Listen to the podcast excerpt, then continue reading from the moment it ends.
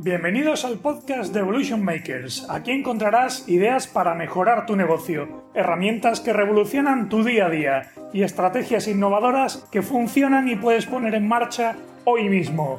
Soy Ramón Laguna y voy a ayudarte a cocinar el futuro de tu empresa.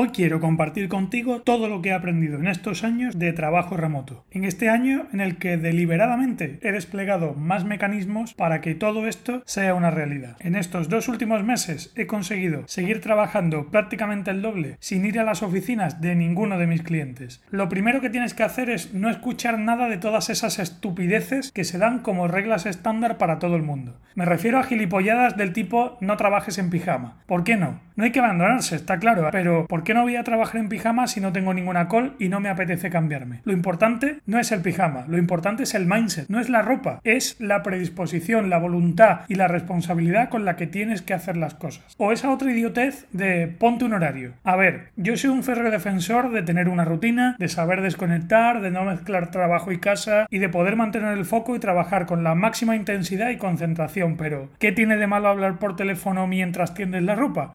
Ahora centrémonos en lo que a mí me funciona. Insisto, es lo que a mí me funciona, no lo que tiene que funcionarte a ti, pero te recomiendo que lo pruebes y lo descubras por ti mismo. Lo que tienes que hacer antes de nada es cambiarte tú, cambiar tu mindset y el de tu equipo. Sin disciplina, responsabilidad, intensidad, flexibilidad, sin confianza ciega, sin formación, sin comunicar mejor, sin fijar unas expectativas claras y dejar que la gente trabaje y ver qué pasa, todo esto no va a funcionar. Tienes que darle espacio a la gente, tienes que confiar en que ellos van a trabajar y tienes que no hacer nada de micromanagement. Otra de las claves es cambiar el localismo por la globalidad. Bienvenido a un mercado donde puedes contratar el talento esté donde esté. En sitios como Madrid y Barcelona nos hemos vuelto locos. Los suelos son caros de pelotas. Hay gente mediocre cobrando un dineral. Céntrate en buscar más, en ir a sitios donde la gente sea más feliz, donde haya talento que haya decidido quizá sacrificar cosas en pro de estar con su familia, de estar en la ciudad que le gusta. Lo bueno de eso es que habrá menos gente buscando ese talento. Habrá menos gente buscando en esos silos donde vas a encontrar pepitas de oro. Piensa que toda esta gente, si no está en grandes ciudades, es porque no quieren y están predispuestos a funcionar mejor, a trabajar en la distancia y a renunciar probablemente a un poco de sueldo por este salario emocional. Pero te recomiendo una cosa, piensa en todo ese dinero que te vas a ahorrar en infraestructura. Dótalos de herramientas, dótalos de medios. Será mucho más barato que llenar tu oficina de sillas y mesas. Y olvídate de pagar por horas de trabajo y por culos asiento. Empieza a trabajar por objetivos. Empieza a poner objetivos a la gente. ¿Qué más da lo que se tarde en hacer algo? Si le encargas la misma tarea a dos personas diferentes, tardarán tiempos diferentes. Si quien sea de los dos tarda la mitad en hacer lo que le has encargado, ¿qué más da? Mejor para ella. Y si tarda más, ¿será culpa tuya? Pues no, pues se tendrá que aplicar un poco más. Además, deja de poner horarios. Deja que hagan las cosas cuando les vengan bien. Hay que desalinear el trabajo. ¿Qué me importa a mí si tú eres más de quedarte por la noche currando? Cambiemos todo esto e incluyamos la presencialidad en lo que hay que cambiar. Sustituyámosla por responsabilidad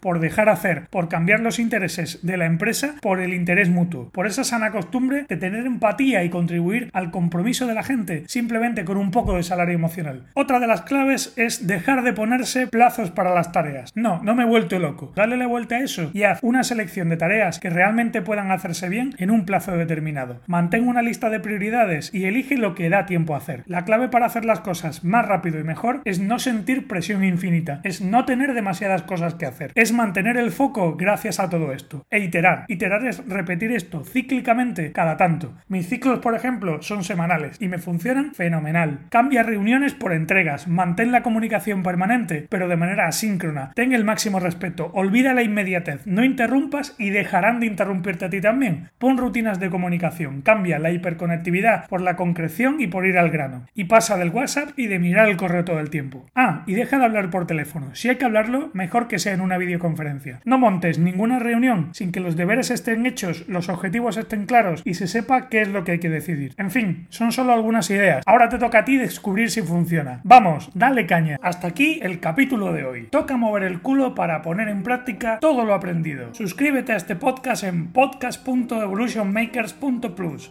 y si quieres más, suscríbete también a nuestro canal de YouTube, apúntate al blog de Evolution Makers y habla con nosotros en redes sociales. Descúbrelo todo entrando ahora en evolutionmakers.plus barra seguir. Vamos, dale caña.